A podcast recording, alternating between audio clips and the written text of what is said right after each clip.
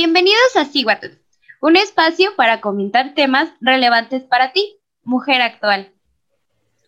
Aquí encontrarás información de calidad, recomendaciones para tu día a día e invitados expertos que te ayudarán a aprender de tu cuerpo, del mundo y desarrollar tu potencial, al igual que tu conocimiento. Hola, aquí estamos una vez más con su podcast. Espero ya sea su podcast favorito, su podcast de confianza, Siguatul. Y hoy nos complace mucho traer a esta gran invitada, la cual nos va a, a platicar un poco sobre el tema de la drogadicción, un poco de los factores que de riesgo que tiene la drogadicción y pues no, no me queda más que levantarme y darle la bienvenida a la doctora Erlinda Aguilar Zavala. Bienvenida, doctora. Muchas gracias por invitarme. Y también nos acompaña como cada, cada episodio más mi queridísima Bala. Bala, bienvenida. Hola amigo, hola doctora, bienvenida. Todo un honor tenerla aquí esta noche, este día, esta mañana. Así que pues vamos a darle de lleno con este tema. Gracias. Y bueno, eh, doctora, yo sé que existen muchísimos mitos, muchísimas cosas de qué hablar cuando hablamos acerca de las adicciones y de las drogas. Pero yo creo que para poder entender un poco del tema, eh, tenemos que empezar por el principio. Y en este caso sería, pues, ¿qué, qué es una adicción? Ok, sí, efectivamente, eh, hay mucho que decir y también mucho que se que se desconoce sobre, sobre eh, la adicción. Se tienen muchos este, conceptos erróneos sobre lo que es y no es el consumo de este, el consumo o la adicción o la dependencia. Muchas veces los conceptos se, se confunden y esto puede llegar a, generar, a generar este, eh, pues comportamientos erróneos de atención a, las personas que pueden tener ya un problema con el consumo de alguna sustancia. Eh, el término adicción, y bueno, y por qué hay esta, esta dificultad en, la, en, homogeneizar, es que el término adicción es muy, muy viejo. Este, eh, desde hace mucho, mucho tiempo, incluso en los códices mayas, eh, ya se consideraba algo eh, como algo eh, no propio, la embriaguez. O sea, estaba permitido el consumo, pero la embriaguez no. La embriaguez se consideraba como una conducta que incitaba al pecado. También en, la Biblia el consumo estaba permitido, pero sobrepasarse ya no estaba permitido. En el códice eh, mendocino, que registra varios de los eventos de las culturas prehispánicas, hablaban precisamente de, cómo castigar a las personas que tenían comportamientos que inducían a emborracharse, así lo, lo llamaban. Fue hasta el siglo, más o menos como el siglo XVII, cuando eh, el consumo intenso de alcohol se empezó a considerar como una enfermedad. Y fue alrededor de 1784 cuando un médico estadounidense llamado Benjamin Rush eh, sacó un libro muy famoso y en el que planteaba que el consumo de alcohol propiamente era una enfermedad y cuya cura era la abstinencia, total. Ya posteriormente, en 1819, Brun perdón, eh, también estableció dentro de la medicina moderna las bases de lo que después se le llamó como alcoholismo. Y este fue eh, catalogado como una enfermedad física, tal cual. Y tenía que recibir como enfermedad una atención médica. Este autor, Kramer, eh, trató de romper con la idea de considerar que la embriaguez era un vicio y defendió que la, eh, que la pérdida del sentido moral no era la causa del, del embriaguez, sino que era el efecto del consumo abusivo. Y, bueno, a partir de ahí se le fue considerando la, al consumo excesivo como una, como una enfermedad. Ya en el siglo XX empezó la lucha contra la toxicomanía, que así en un principio se le, se le llamó, y en las conferencias de Shanghái y de la, y de la Haya, eh, varias comisiones estaban interesadas en generar normativas para regular el consumo. En 1909, eh, en Estados Unidos, ambas comisiones eh, empiezan a tratar esto como un problema, un problema ya de, salud. Y, bueno, a partir de ahí se retoma este concepto de, que antes se utilizaba únicamente para el alcohol, como era el alcoholismo, una adicción al alcohol, y se pasa a las demás drogas. Eh, esto ya fue posteriormente. Entonces, el alcoholismo como enfermedad cobra amplia popularidad en Norteamérica. Y bueno, en 1939 surge una comunidad que ahora conocemos como Alcohólicos Anónimos. Eh, y ellos pues siguen todo un proceso de tratamiento en base a, 12 pasos fundamentales. Y, este, este tratamiento tiene un efecto impresionante y se extiende rápidamente de los Estados Unidos hacia otros, hacia otras, este, hacia otros países. Y ya en los años 50 eh, había muchísimas comunidades que seguían este método de los 12, de los 12 pasos, que hasta la fecha eh, en, mi, en, mi, en mi opinión particular, siguen siendo un elemento importante para la, en la búsqueda de la abstinencia, para lograr el mantenimiento de la abstinencia, no solamente de alcohol, sino que ahora de drogas. Ahora difícilmente en los grupos de alcohólicos anónimos tú encuentras alcohólicos este, o, personas con problemas únicos de consumo de alcohol. Generalmente están combinados con con drogas, con el consumo de drogas.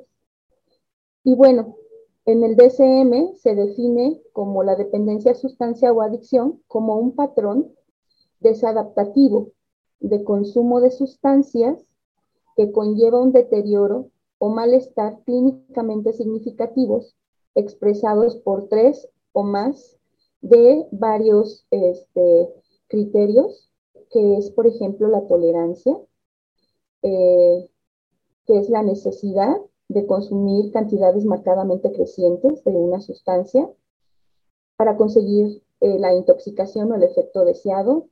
Eh, también puede ser el efecto de, estas mismas cantidades de sustancia disminuye claramente con su consumo continuado.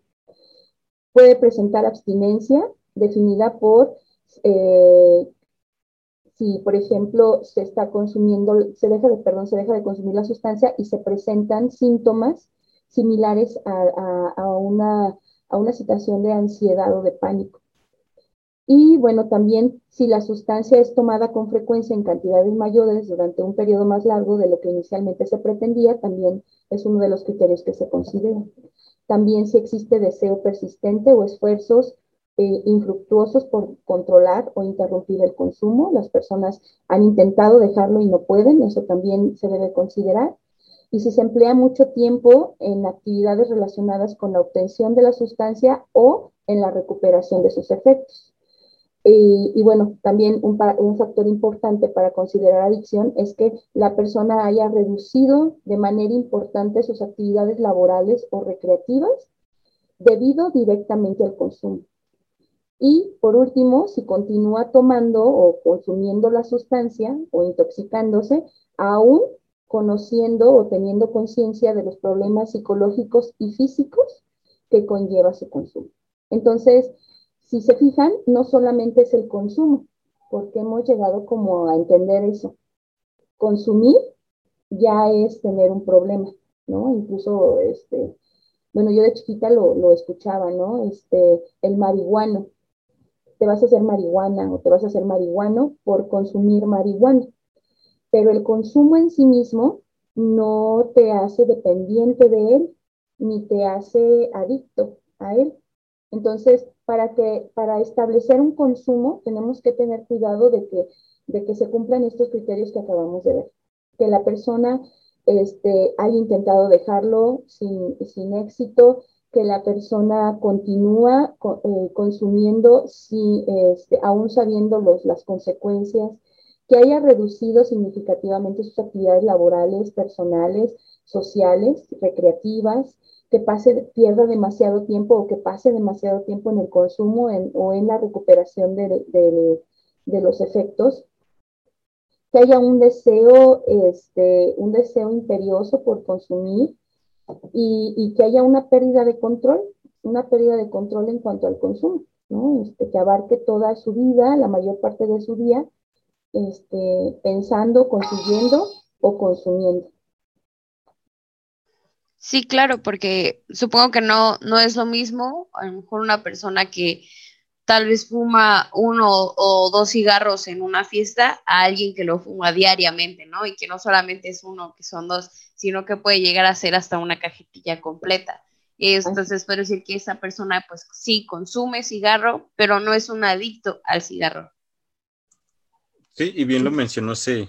Muchas veces, igual me, me acuerdo de, del ejemplo que da la doctora, de cuando son niños, eh, igual, o sea, no importa qué tipo de sustancia sea, eh, el clásico es que es el marihuano, es que eh, te vas a, no pruebes alcohol porque te vas a hacer marihuana. Bueno, en mi caso me acuerdo que el cigarro, marihuana, o sea, todo, todo, todo era relacionado así, marihuana.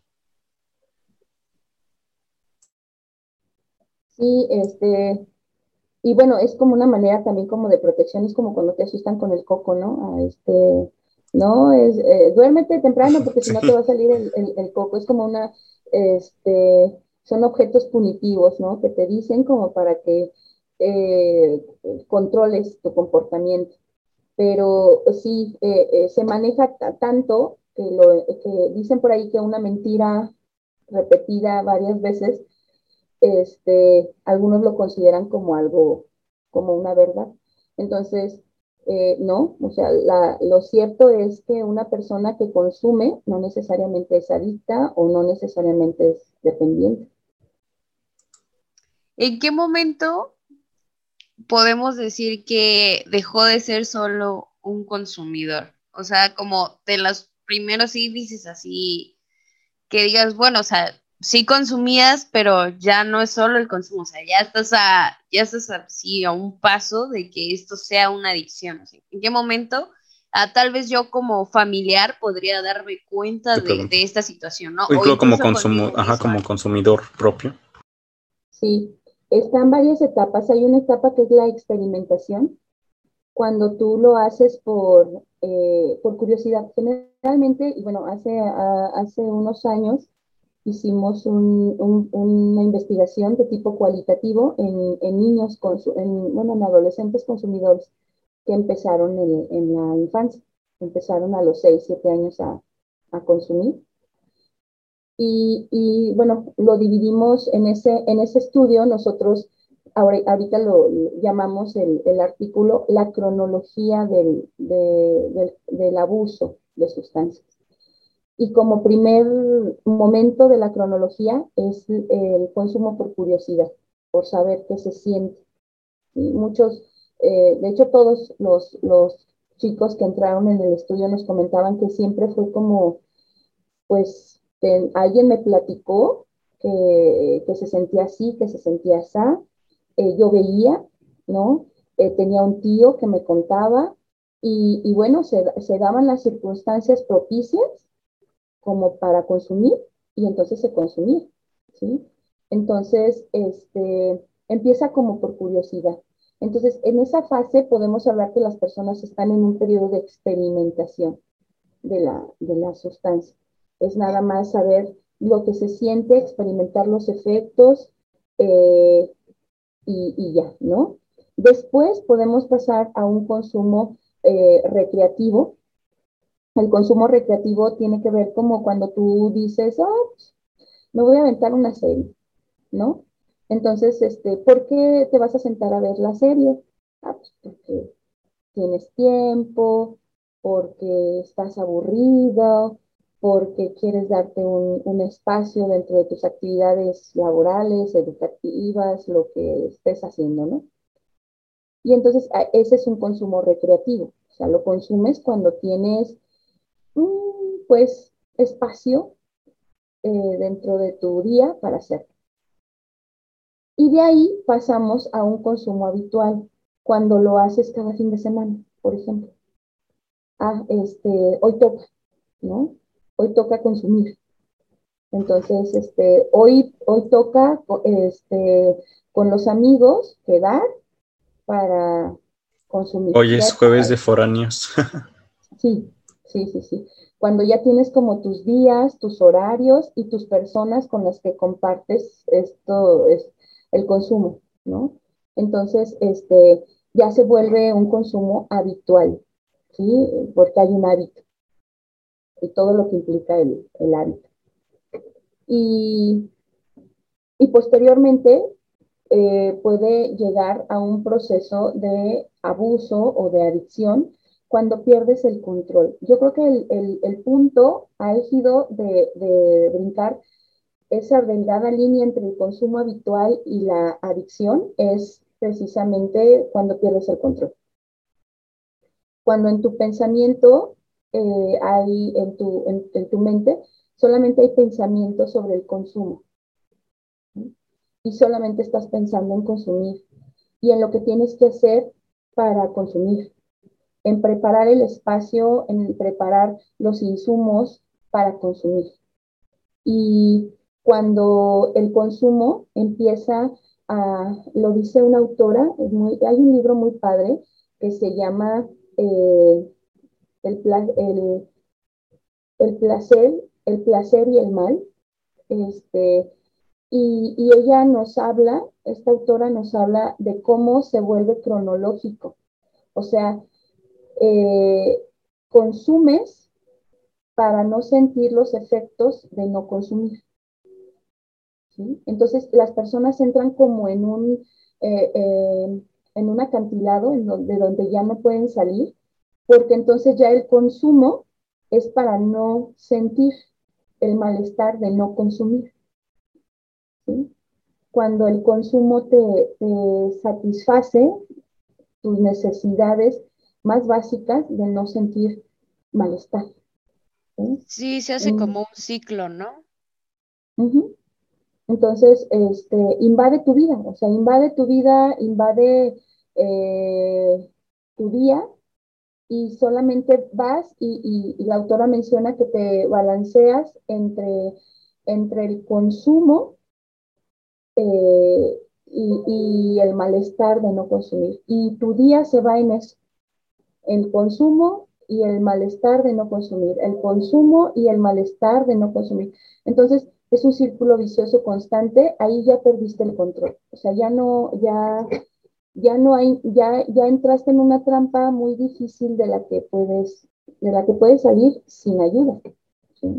Entonces, creo que esa parte es importante. Y fíjate que eso es bien importante porque ahora que estuve trabajando con los grupos de alcohólicos anónimos y, y anexos, porque tienen anexos, en una ocasión, en un grupo de alcohólicos anónimos en el que estábamos trabajando, me piden ver a una, a una niña de 16 años que la tenían en el, en el, en el anexo.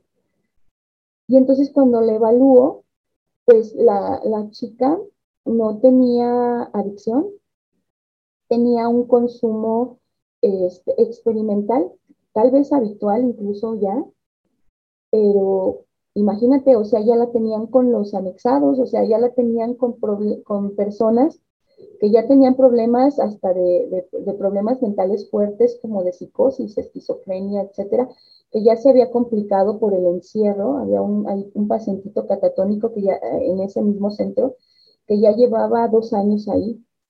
Entonces, este, esa niña no tendría por qué estar ahí. Entonces, su, sus familiares decidieron internarla en el, en el, en el centro porque no sabían qué hacer con ella, porque ya tenían todo este, eh, toda esta idea este, de, los padres entran en pánico porque tienen toda esta idea de mi hija ya se hizo viciosa, este, ¿cómo le quitamos? Y entonces genera un, ahí un choque tremendo entre ellos y entonces no sé qué hacer, no puedo hacer nada, no me respetas. Ve que alguien, te, ve que alguien solucione este problema, que generalmente son estos centros. Pero lo que yo les comenté fue, esta niña no tiene que estar aquí, porque no es adicta, no tiene un problema, de, no tiene un trastorno por consumo de sustancias, todavía no. Entonces, sí necesita ayuda, pero no, no está. Entonces, este, sí es importante poderlo, poderlo difundir, porque luego hay mucha confusión cuando los padres se enfrentan a, a que sus hijos consumen, ¿no?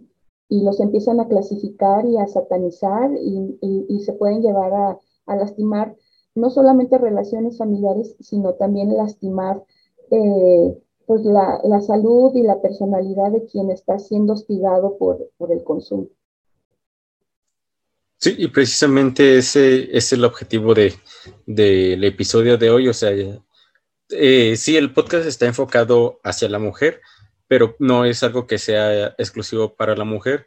Si tu hermana, si tu hija, si tu hijo, si tu papá estás escuchando esto, pues es, pues ahora sí para que, no porque inclusive tengan ese consumo habitual, quiere decir que ya tal cual es un alcohólico, un drogadicto, que no por consumir recreativamente, pues aún no sobrepasa ese, sí es como bien nos comenta la doctora, es una línea muy delgada, ya cuando es un consumo cotidiano, pero pues sí, si se sabe llevar o controlar, pues creo que va por, buen camino si se sabe controlar o si, la, si se sabe, mientras no, bien lo comentó la doctora, ¿no? Mientras no, no sobrepase, si tú consumes, no sé, los fines de semana, y ya es miércoles y ya estás de quiero tomar, quiero tomar y no te concentras en la escuela, no te concentras en tu trabajo y ya estás, es que ya, ya cuánto falta para el sábado, no, es que ya no aguanto, mejor voy a empezar desde mañana que es jueves. Pero ahora al, todo esto lo, a lo que me lleva es, por ejemplo, tendrá unos datos eh, epidemiológicos o estadísticos de cuáles son las drogas más consumidas en mujeres, en este caso enfocándonos un poco a la perspectiva de este podcast? Sí, sí fíjate que eh, la última encuesta nacional de consumo de drogas, alcohol y tabaco se realizó en el 2016-2017, que es lo que nosotros estamos, este, que es lo más reciente que tenemos en cuanto a, esta, a esta recolección epidemiológica. Y bueno, eh, el, mayor consumo se, sitúa en la marihuana. En mujeres de 12 a 65 años, eh, por ejemplo, en la población femenina de 12 a 25 años, el consumo de marihuana en el 2016 fue de 7.1%, ¿sí? por ciento, 7.1%. ¿Qué quiere decir esto? Que de cada 100 eh, mujeres de entre 12 y 25 años, eh, siete de ellas consumían, consumían marihuana. En la población femenil de, de, la edad de 26 a 34 años, el consumo de marihuana fue del 3.2. Es decir, aproximadamente de cada 100 eh, mujeres de entre 26 y 34 años de edad, eh, consumían tres de ellas, consumían marihuana y eh, en la población femenil de 35 a 65 años de edad, el consumo de marihuana era del 1.1%. De, de 100 mujeres de entre 35 a 65 años de edad, una de ellas consumía, consumía marihuana. Entonces, este, pero sí quiero resaltar algo con respecto la droga más consumida en el 2016, que se reporta en la, en la ENCODAT, que es esta encuesta nacional del consumo de drogas, alcohol y tabaco, por sus siglas en CODA, eh, aumentó significativamente porque estas, estas mismas edades se evaluaron en el 2000 y este mismo consumo en el 2011 y pasó en mujeres de, de 12 a 25 años, pasó del 2.6 al 7.1. O sea, es, eh, es casi este, el, el triple de, de, lo que se consumía en el 2011 por este, en este mismo rango de edad. Sea, en el 2011, las mujeres entre 12 y 25, solamente dos de cada 100 consumían, casi tres. Dos de cada 100, 2.6 eh, mujeres consumían este, marihuana. En cambio, en el 2016, este mismo rango de edad, de 12 a 25 años, fue el 7.1%. Entonces, este, eh, pues se triplicó casi la, el consumo de marihuana en esta, en esta población. Entonces ha ido en aumento, ¿no? Y, bueno, no tenemos la última encuesta, pero seguramente va, va, va a aumentar. Entonces, a tu pregunta, si son, es la marihuana la, la droga que más se consume en, en, mujeres y se consume más en edades de entre 12 y 25 años. Conforme va aumentando la edad, se va, va disminuyendo el, el, consumo. ¿Y considera que esto es eh, por igual por lo que hablamos, por, por curiosidad, o que tal vez estos datos aumentaron desde que se empezó también, porque desde el 2016 acá ha habido como todas estas campañas para poderla legalizar y también cada vez se sacan más cosas que se supone que la marihuana es benéfica para ciertas cosas, las cuales pues no, no puedo eh, tal vez afirmarlas porque no lo sé, no lo he leído, pero considera que sea por estos puntos o cree que haya algo en específico? Este, el, el aumento en el consumo, yo creo que es, es por, por, por la globalización. O sea, yo creo que, y por, por los cambios socioculturales que como país, como, como nación estamos, estamos viviendo. ¿sí? O sea, este, si te fijas, pues son edades muy jóvenes, o sea, estamos hablando de entre 12 y 25 años, ¿no? Entonces, eh, estas mujeres están en edades, eh, en, edades, mm, pues, de la adolescencia, entre la adolescencia y la juventud temprana. Entonces, eh, creo que es mucho esta parte de, de, las transformaciones sociales.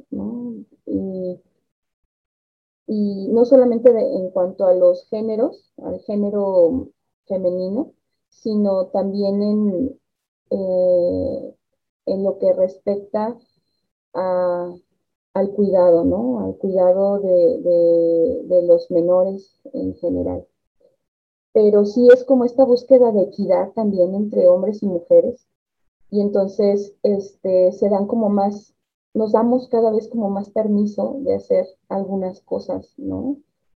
Este, y entonces en ese, y en esa búsqueda de identidad, y en esa búsqueda de equidad, y en, ese búsqueda, en esa búsqueda de, de, de confrontación de roles, pues a veces también se, van, se va dando como el, el consumo, ¿no?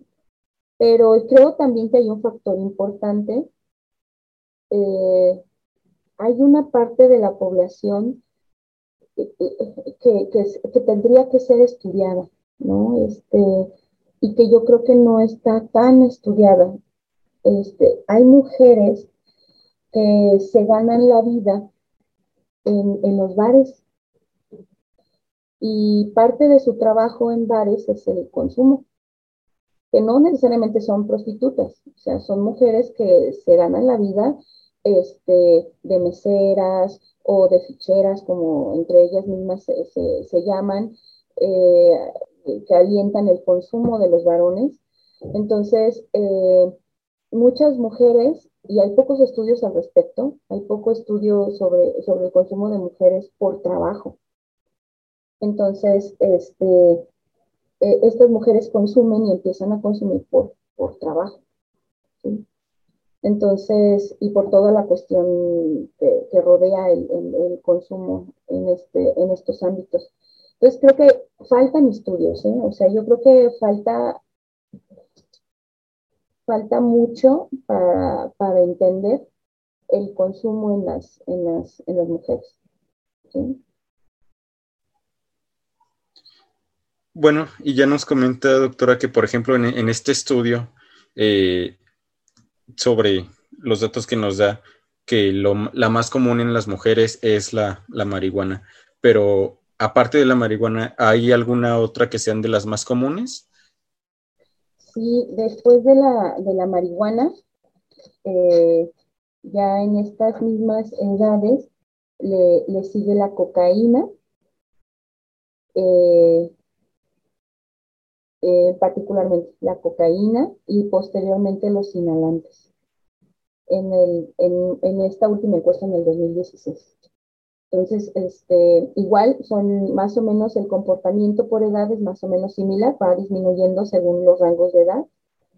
Eh, la cocaína, por ejemplo, se consume en el 1.6% de las mujeres de entre 12 y 25 años, mientras que en mujeres con 26 a 34 años el consumo de cocaína es de 1.3 y en mujeres de 35 a 65 años el consumo es de 0.4.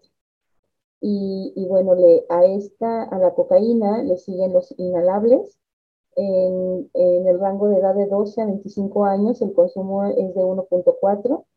En el rango de edad de 26 a 34 años en mujeres, ahí disminuye significativamente del 0.1 y continúa como 0.1 en el rango de 35 a, 35 a 65 años de edad. Son las drogas que más, se, que más se, se, consumen en las mujeres en el 2016.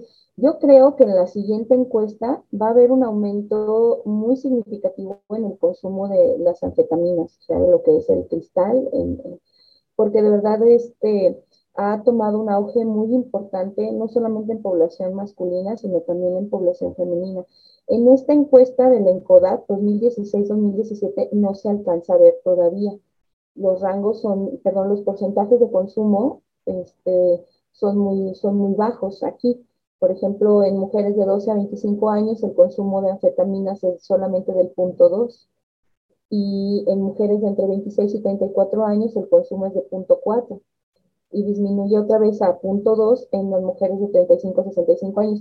Pero de verdad, indudablemente, les comento por, por los estudios que hemos estado haciendo en, en, centros de rehabilitación para adicciones, eh, las anfetaminas eh, han cobrado un auge muy, muy importante, muy importante. Yo creo que de las personas que hemos, que hemos encuestado en estos centros, que son varios aquí en el, en el estado, yo creo que el 95% de las personas que hemos encuestado, la mayoría hombres, también cabe mencionarlo, porque son los que están más en estos centros, eh, han consumido han consumido cristal. ¿Cree que llegue a, a superar a la marihuana o acercársele mucho a, a los pues al nivel que está, que está ahorita con, con este... A la marihuana no, pero sí a la cocaína. Sí, sí al top 2. Sí, sí ha puesto 2. Sí, de hecho en un estudio que hicimos recientemente con, no sé si conozcan a Diana Navarro, Diana Laura Navarro. Eh, Creo que no, pero le mandamos un saludo. Diana. Ella hicimos un estudio precisamente, ella se ha dedicado a hacer eh, varios, eh, ahí en el grupo de trabajo, hemos con, ella hemos hecho varios estudios de, en población de consumo, en personas que ya propiamente tienen el trastorno por consumo de, sustancias.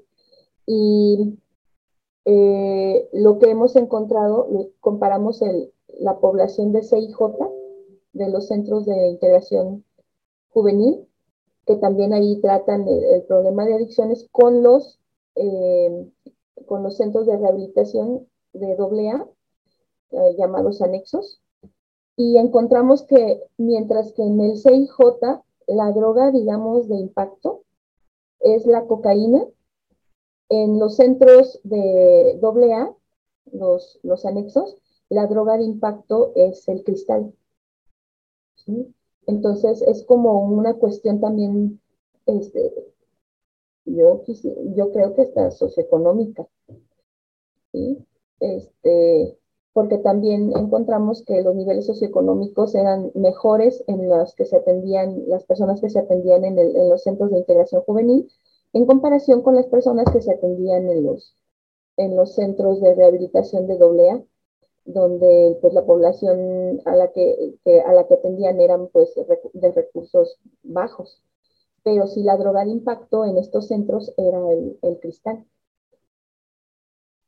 ¿Y el, cigarro o el tabaco en, general entra dentro de este estudio?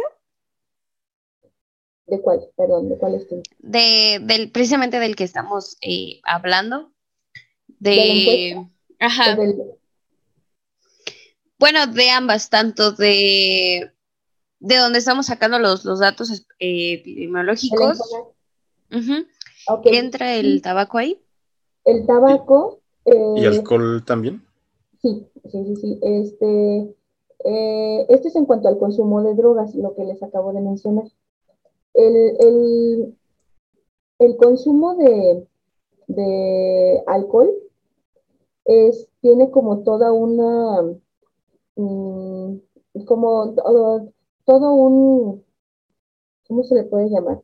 Una contextualización diferente por no ser consideradas drogas ilegales. ¿Me explico? O sea, la ENCODAT tiene tres, digamos, tres apartados importantes, que es alcohol, y tienen todos sus datos epidemiológicos del consumo de alcohol, y tiene el apartado de drogas, donde vienen todas las drogas que se consideran sustancias ilegales o el consumo ilegal.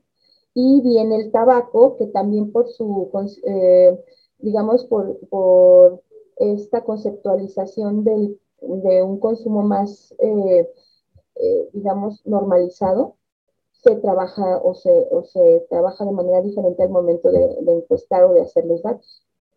Entonces, este, son apartados distintos. Ahorita lo que yo les mencioné de los datos epidemiológicos, cuando hablo de drogas, hablo de sustancias este, ilegales. En cuanto al, al alcohol, son otros datos.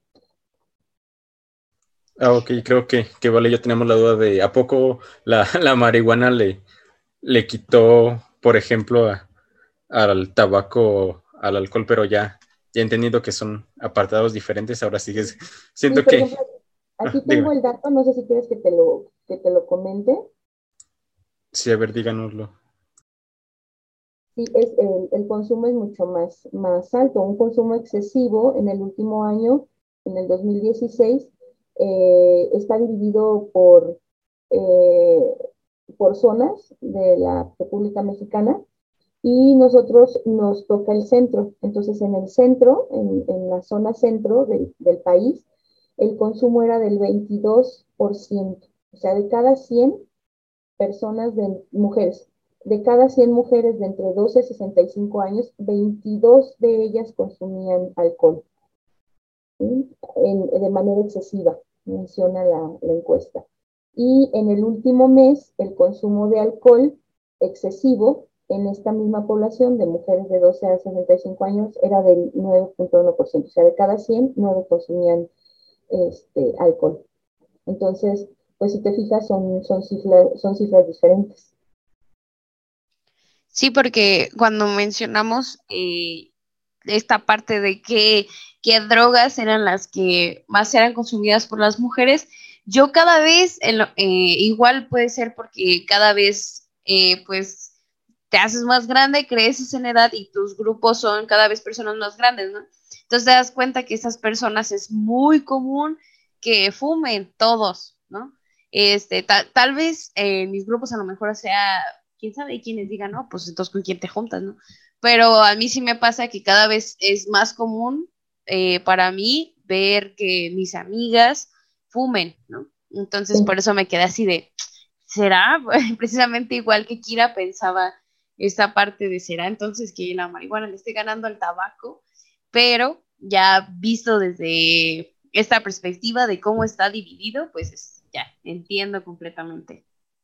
Sí, y bueno, sí, el consumo es impresionante. También, así como hace rato lo mencionábamos, por ejemplo, en la zona centro, que es donde entra nuestro, nuestra región de Guanajuato, el consumo en el 2011 o sea, hace cinco años atrás de cuando se hizo la encuesta eh, de la ENCODAT en el 2016, el consumo era del 15.6%, mientras que en el 2016 el consumo subió al 23%.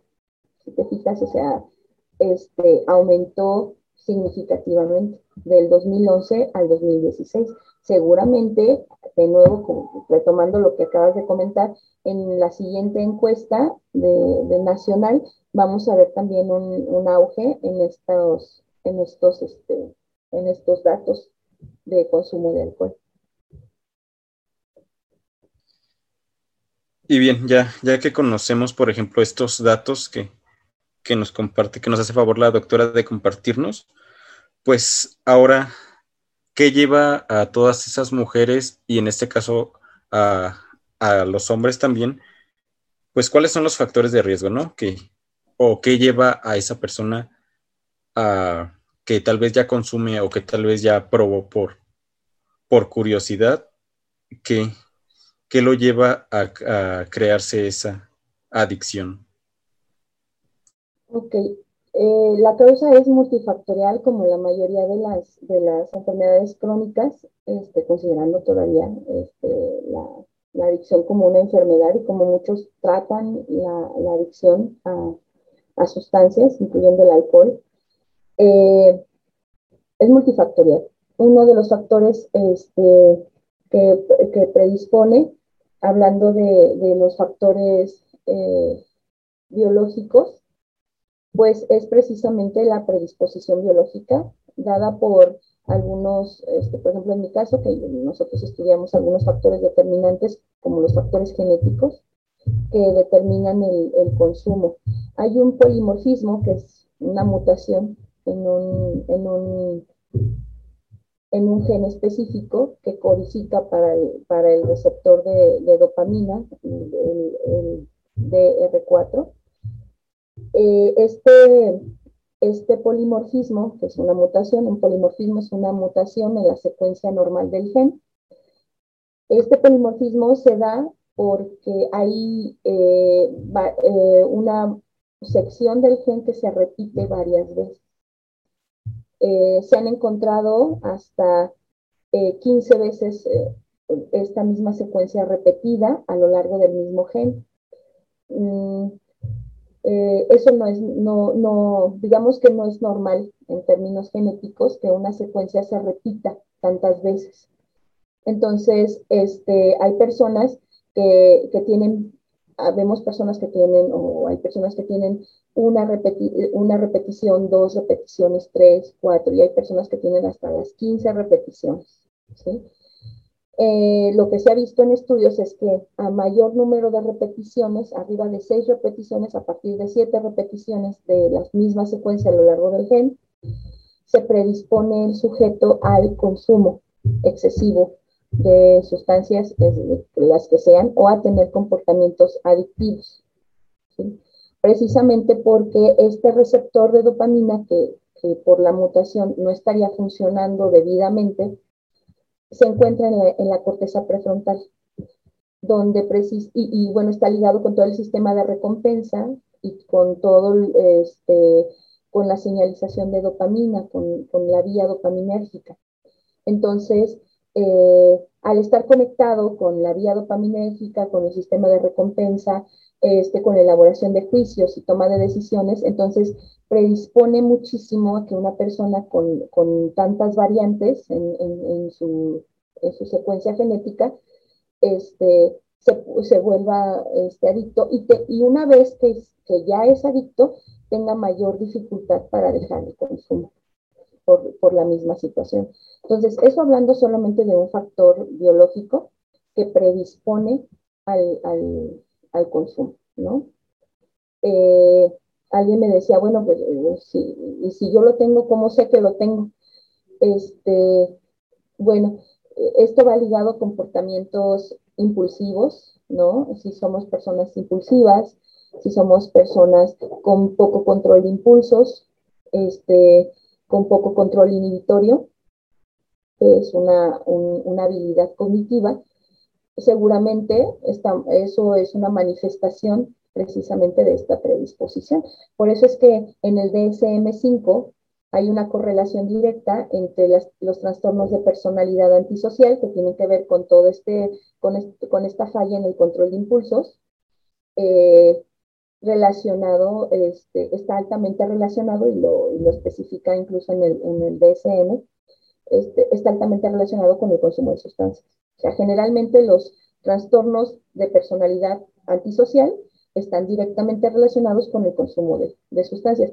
Ambos por, por patrones, este, por patrones de, de, poco control de impulsos. De hecho, ahorita tengo un pacientito que estoy atendiendo que precisamente este, tiene un trastorno por atracón y tiene un trastorno por consumo de alcohol grave. El, trastorno de atracón también es grave por la frecuencia en la que se presenta. Y, este, eh, eh, viendo todos sus antecedentes y haciendo todo el, análisis del, caso, es una falla importante en el control de impulsos. Este, y también tiene trastorno de personalidad antisocial, o sea, tiene trastorno de personalidad antisocial, tiene trastorno por consumo de alcohol grave y tiene trastorno por consumo, este, perdón, por, por atracón grave. Entonces, estas tres connotaciones hablan precisamente en una falla, de, de, una falla importante en el control de impulsos. ¿sí? Este, y bueno, ya, ya, qué tanto fue el ambiente y qué tanto fue lo genético, pues, pues es, es, complicado hacer un, un, análisis desde la parte clínica. Y bueno, eh, nosotros lo, lo, sabemos, pero para que a la audiencia que nos escuche sea un poco más entendible. ¿Podría explicarnos nada más lo que es esta parte del atracón o a qué hacemos referencia con el atracón? Ok. El, el trastorno por atracón es muy similar, eh, se parece mucho en, este, a lo que es la, la bulimia, la bulimia nerviosa. El atracón por sí es definido por un consumo excesivo de comida en un periodo de dos horas.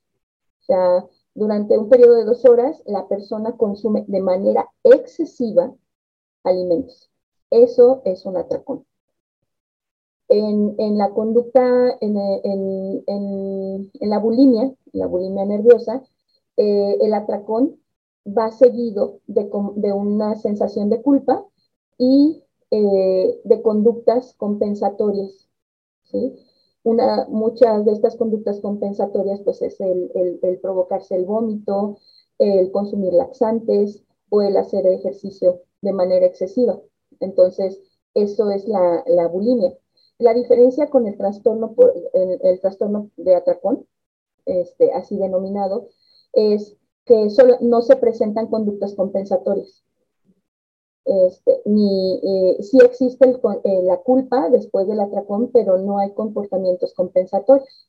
O sea, no, la persona no, no tiene ninguna conducta para compensar el consumo.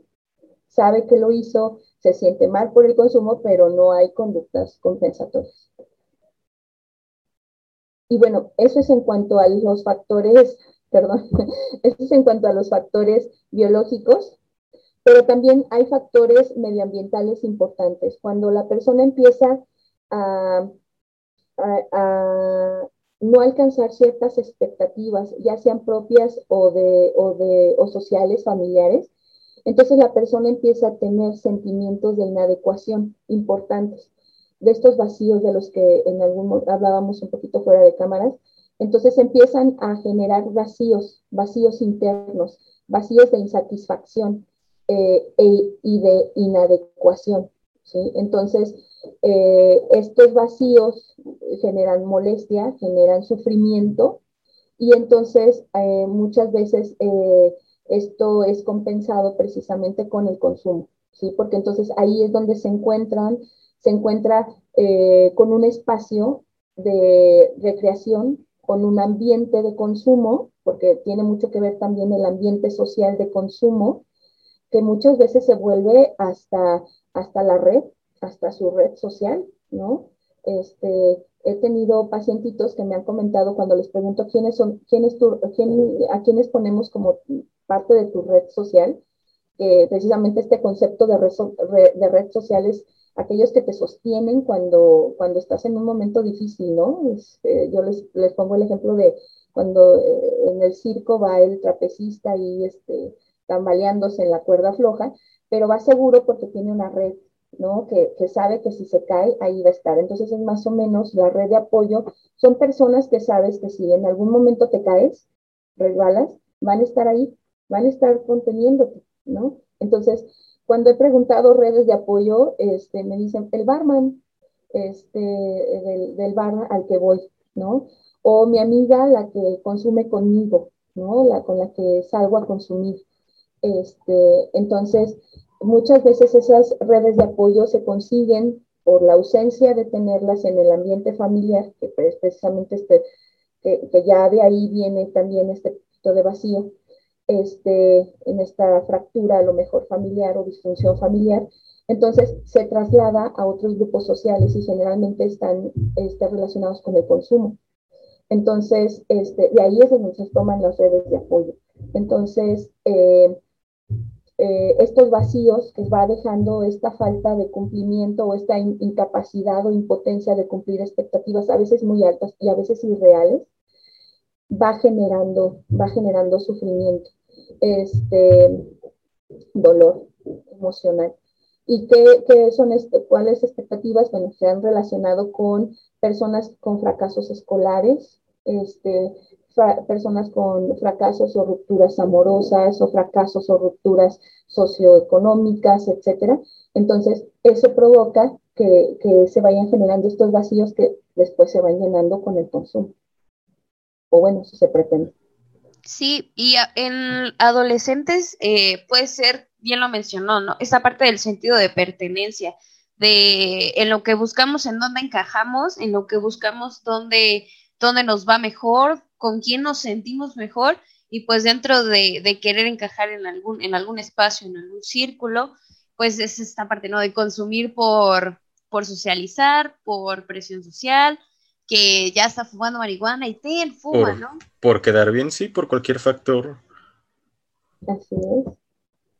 Y yo eh, creo que es por ello que muchas veces los, los en la población adolescente es cuando aumenta y comienza el consumo, ¿no? Por eh, esta parte del sentido de pertenencia y de saber dónde quiero estar y con quién me gustaría estar. Entonces, ya de ahí se desencadena todo esto que nos menciona, ¿no? Sí, y si a eso le aumentas la felicidad, porque muchos de los que hemos encuestado nos han dicho que se siente felicidad, te sientes feliz, este, esa felicidad comprada y esa felicidad que llevas, que puedes llevar en el bolsillo, ¿no? A la mano, cuando tú quieras. Entonces, si a eso le añades toda esta parte social de la que ahorita estamos, de la que comentas, Bala, sobre eh, las relaciones eh, sociales eh, fuertes que realizas, más las sensaciones físicas que, genera la propia, la propia droga, pues haces un cóctel maravilloso para hundirte precisamente en, estas aguas.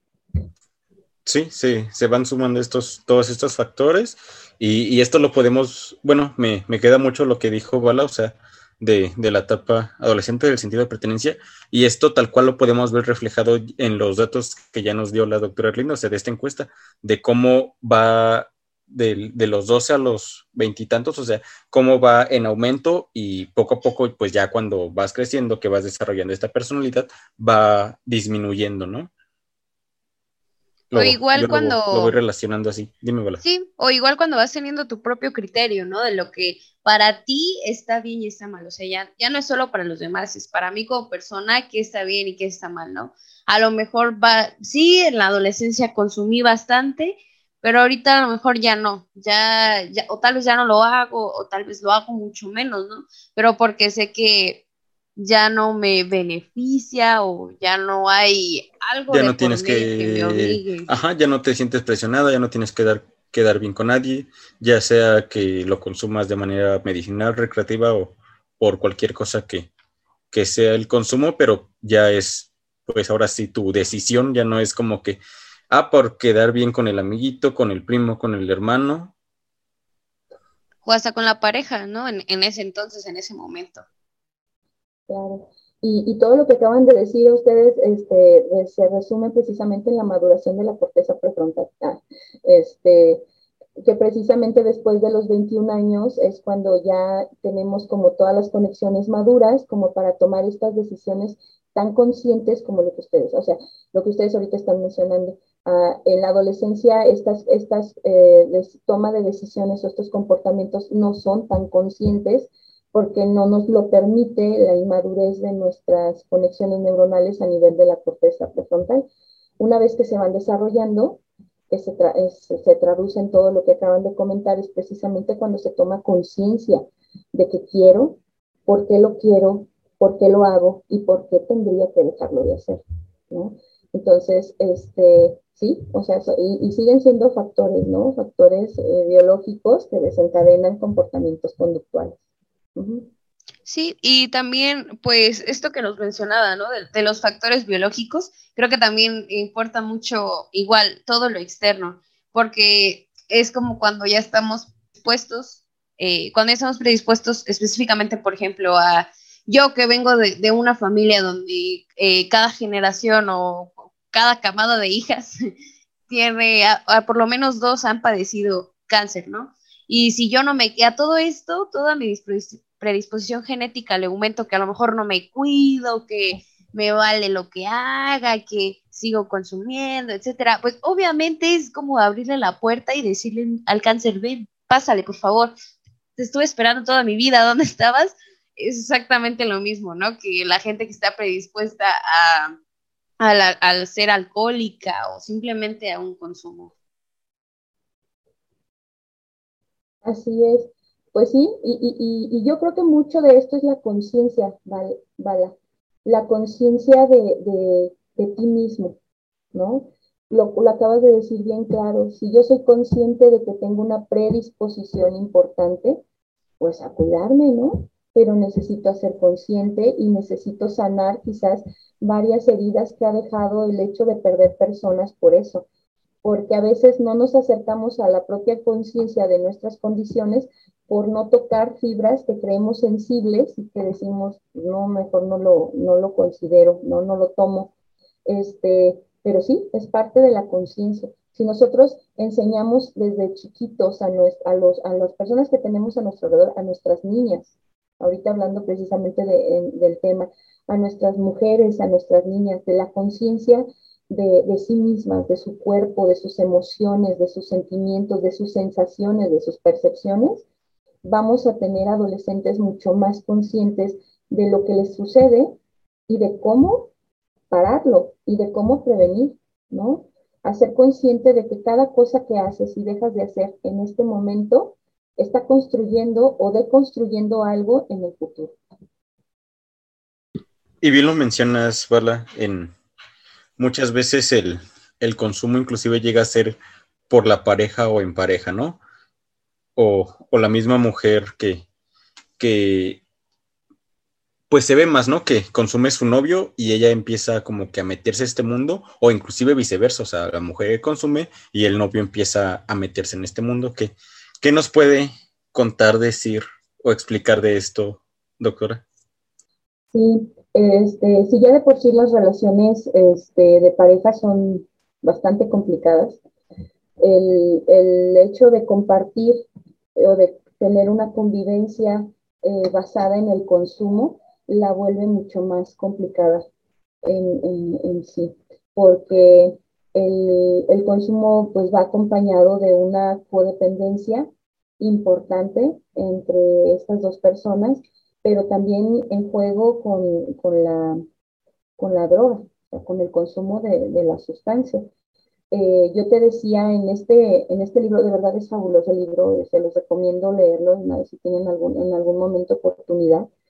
Eh, se llama eh, El placer y el mal, la filosofía de la droga, muy padre de leer, muy, muy, este, está muy ágil. En este libro nos mencionan precisamente la autora que después de la iniciación por casualidad, ella misma menciona, nadie se levanta un día diciendo, hoy voy a consumir, hoy me voy a volver este, eh, un consumidor. de, marihuana, cocaína, lo que sea. No, el consumo generalmente llega eh, por casualidad.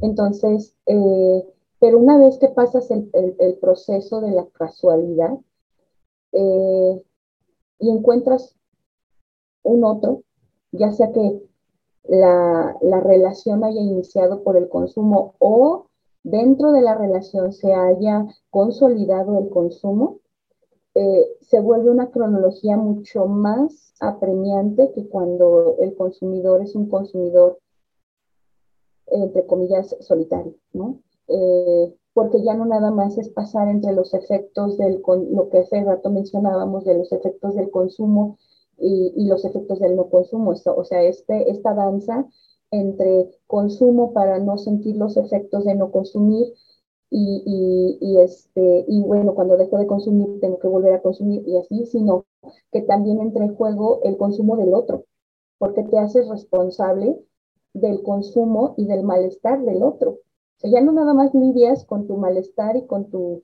y con tu, este, eh, con tu dificultad al no estar consumiendo, sino que también es lidiar y sopesar y sobrellevar el consumo del otro. Y como mujeres eh, tenemos como toda esta conciencia de, de, cuidado, ¿no? Que este, de alguna manera eh, hemos desarrollado social, biológica y culturalmente, nos hacemos responsables del, del, bienestar del otro, ¿no? Y, y, en ese sentido, en ese sentido también entra como en, juego esta relación patológica entre el consumo, una, relación dependiente del consumo, pero aparte esta mujer o nosotros como mujeres enfrascadas también en el dolor y en el consumo del otro. Y a veces hasta lo hacemos nos hacemos responsables de ese consumo, nos hacemos responsables de ese, de ese dolor, nos hacemos responsables de, ese vaivén entre consumo y, efectos del no consumo, Y, bueno, todo lo que se deriva de ello, ¿no? Este, y de la codependencia, todos los, este, las conductas agresivas que se, que se desprenden de, de esa parte, es muy, muy complicado, muy complicado eh, extinguir en términos conductuales, extinguir un comportamiento, un comportamiento así cuando tenemos reforzadores de tipo emocional. Eh, el, el, mayor reforzador son los reforzadores de tipo emocional o reforzadores de tipo social. Y entonces, extinguir un reforzador emocional es bien complicado, bien complicado. Eh, cuando está involucrada la, la relación sentimental, primero tienes que antes de atender la adicción de una, mujer, de un hombre en, pareja, primero tienes que atender el lazo emocional con el otro. Porque si intentas, si intentas eh, remediar la relación de la persona, de la mujer con, con la droga, este, no vas a tener mucho éxito porque sigue este, vivo el lazo con, con el otro consumidor y es mucho más fácil que se vuelva a consumir por esa, por esa misma situación. Entonces, eh, sí, el consumo en pareja es bastante complicado para las mujeres, eh, muy, muy complicado. pero es algo que no, que no tienen por qué pasar o, sobrellevar solas. Por eso este, hay grupos de atención a los que pueden acudir y, tratamiento psicológico para precisamente ir como desmembrando este, esta maraña de, enredo este, en, el que, en el que te sumerges y del cual a veces ya no puedes, ya no puedes salir. Pero sí es, es bastante complicado, muy, muy complicado. A todo esto me, me surgió una duda. A ver, en, en la, la, pareja, ¿puede llegar el caso eh, por ejemplo, si, si tu pareja consume, no sé, de manera recreativa, pero tal vez, o sea, todavía no tiene como, como ya lo mencionamos en un principio, un, hábito, ¿no? Cada, cada tanto, sino muy esporádicamente, esto puede llegar a afectar que, por ejemplo, la pareja, inclusive, o sea, sepa obviamente que, que su pareja consume, pero no, no la hace partícipe, pues, de, del consumir. Puede, puede llegar como que a, disminuir la probabilidad de consumo de, de, la pareja. Sí, sí, definitivamente. Si hay un buen control, este, si hay un buen control del consumo, es muy poco probable que la pareja este, eh, eh, pierda el control.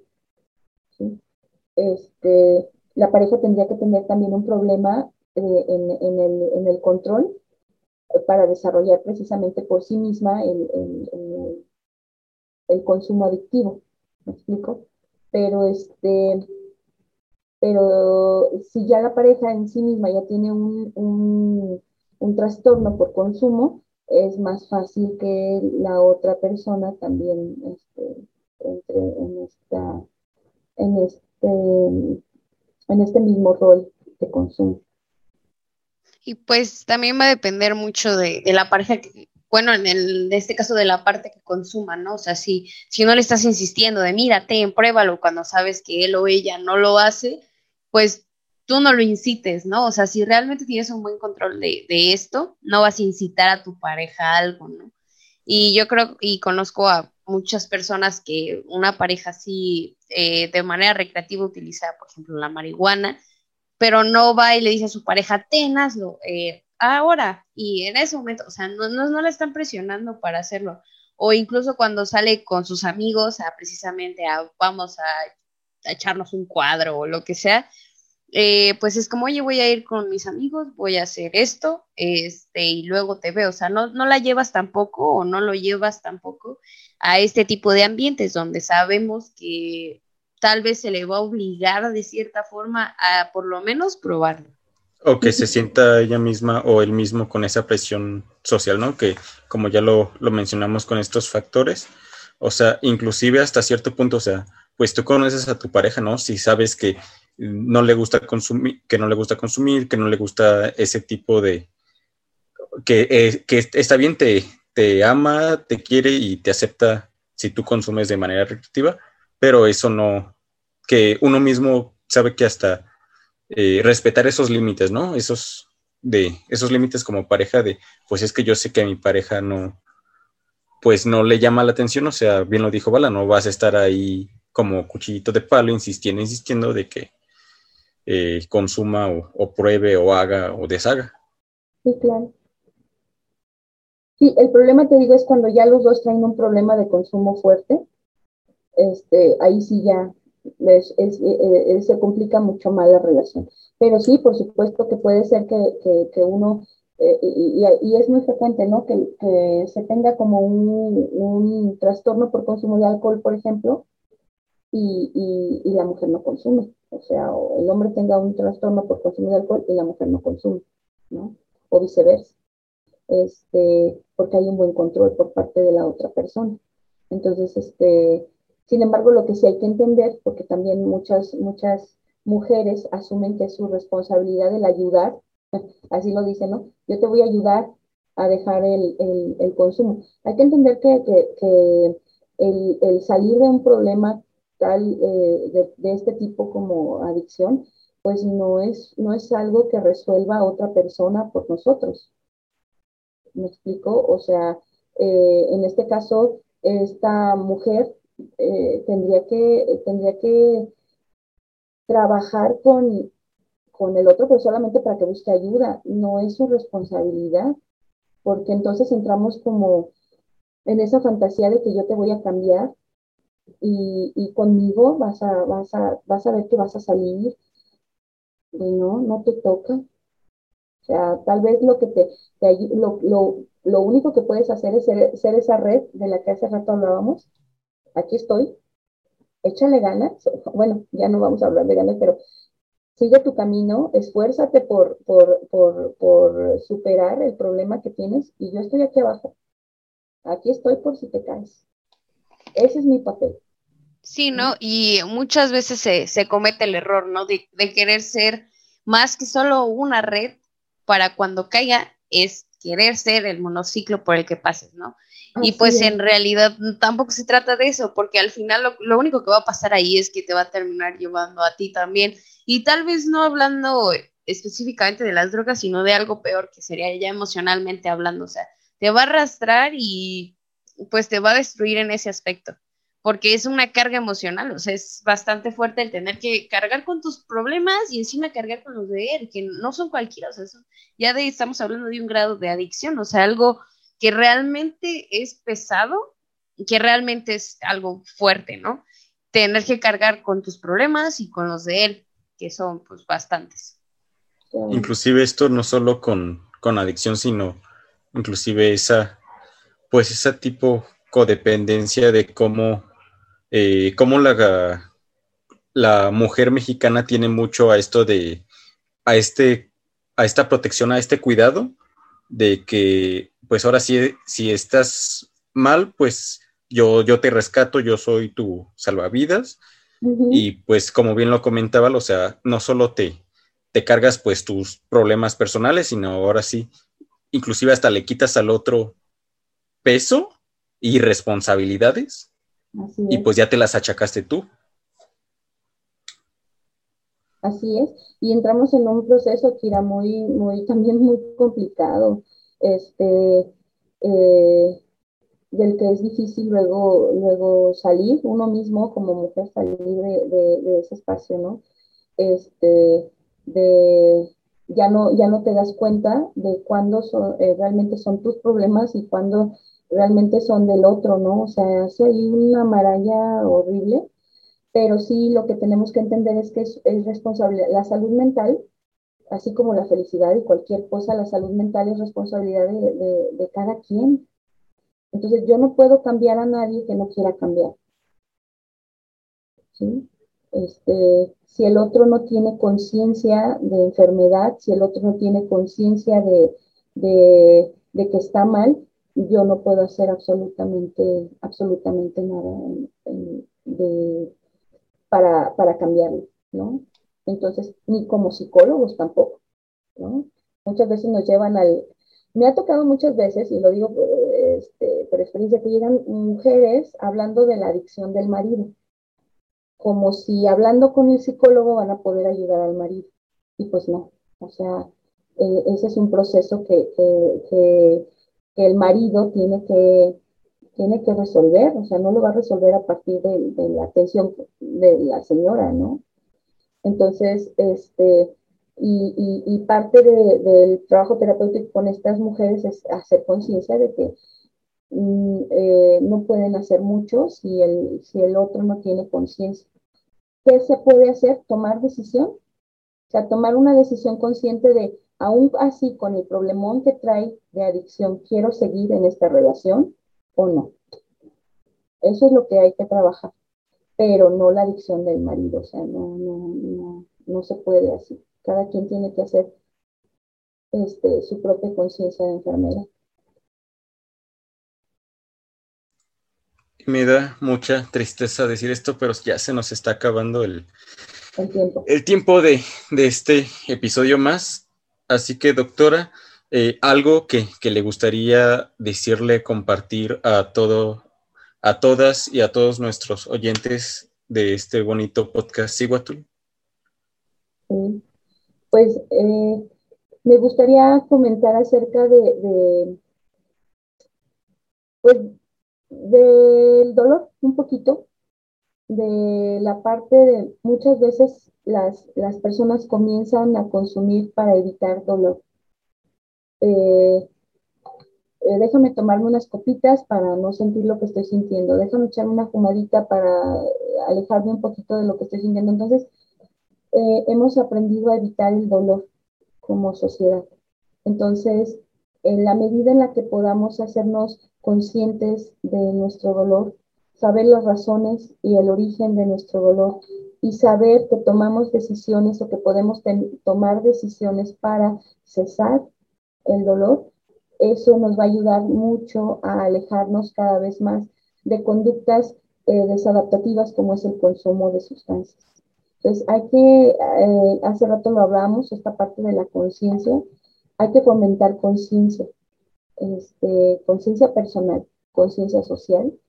Y yo creo que este, eh, eso, eso nos, nos, va a alejar como sociedad y como, como seres humanos de, este tipo de comportamientos que a lo mejor nos dan un placer momentáneo, pero a la larga nos traen consecuencias negativas. Entonces, pues, y nada, pues hay que seguir adelante. Y, y, bueno, que hay que en, estos momentos, si alguien tiene un problema complicado con el consumo o con su comportamiento adictivo, no es algo que tiene que sopesar solo. Hay, hay lugares, instituciones eh, y servicios que pueden brindarle una ayuda significativa para, para seguir adelante sin, sin este tipo de problemas. Y bueno, pues muchísimas gracias por la invitación a, a este podcast.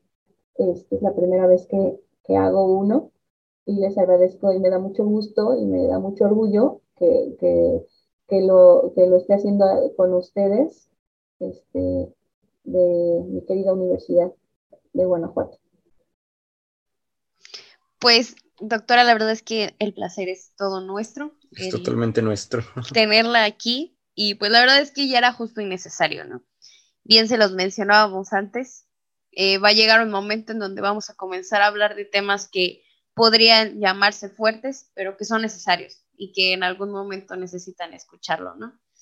Entonces, y ligado a todo esto, pues al final yo creo que la responsabilidad que obtengamos y la responsabilidad que ejerzamos sobre nuestras decisiones, pues va a ser lo primordial, ¿no?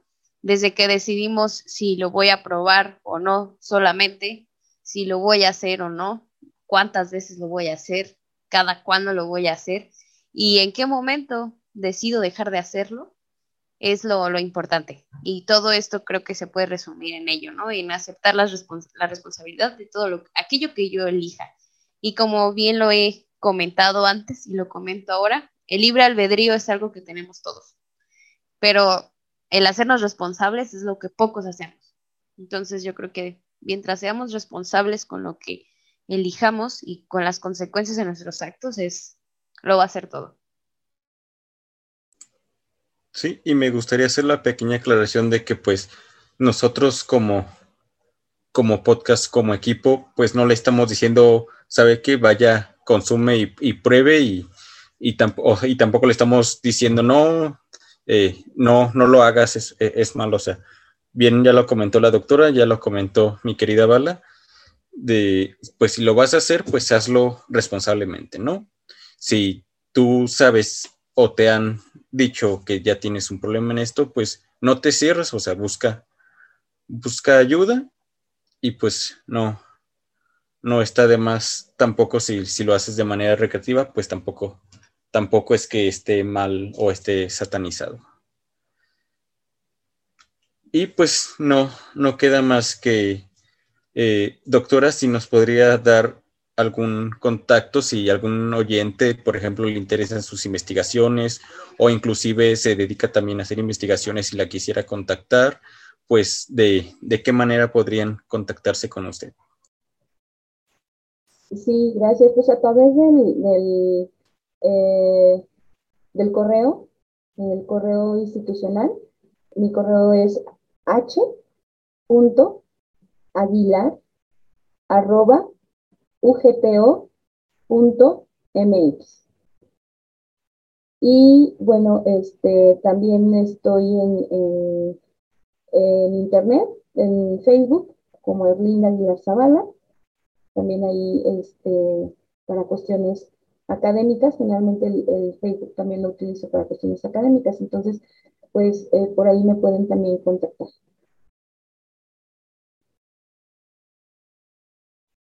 Perfecto, muchas gracias doctora. Y pues no, no queda más que despedirnos ahora.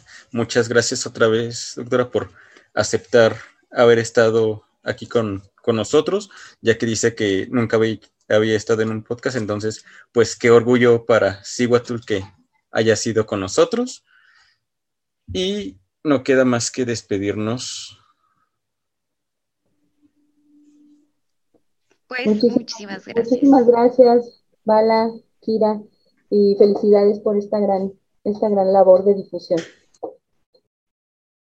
Muchas, muchas gracias. Y pues nada. Muchas gracias. Y también gracias a ti, oyente, por quedarte al final de este, eh, pues la verdad, muy interesante y, e informativo episodio. Y te esperamos el, el siguiente viernes para el próximo capítulo. Así que hasta luego. Aquí termina Siguatón, pero pronto estaremos de vuelta. Esperamos que te vayas con un poco más de información. No olvides seguirnos en nuestras redes sociales para que no pierdas ningún episodio. Si te gustó, no dudes en compartirlo.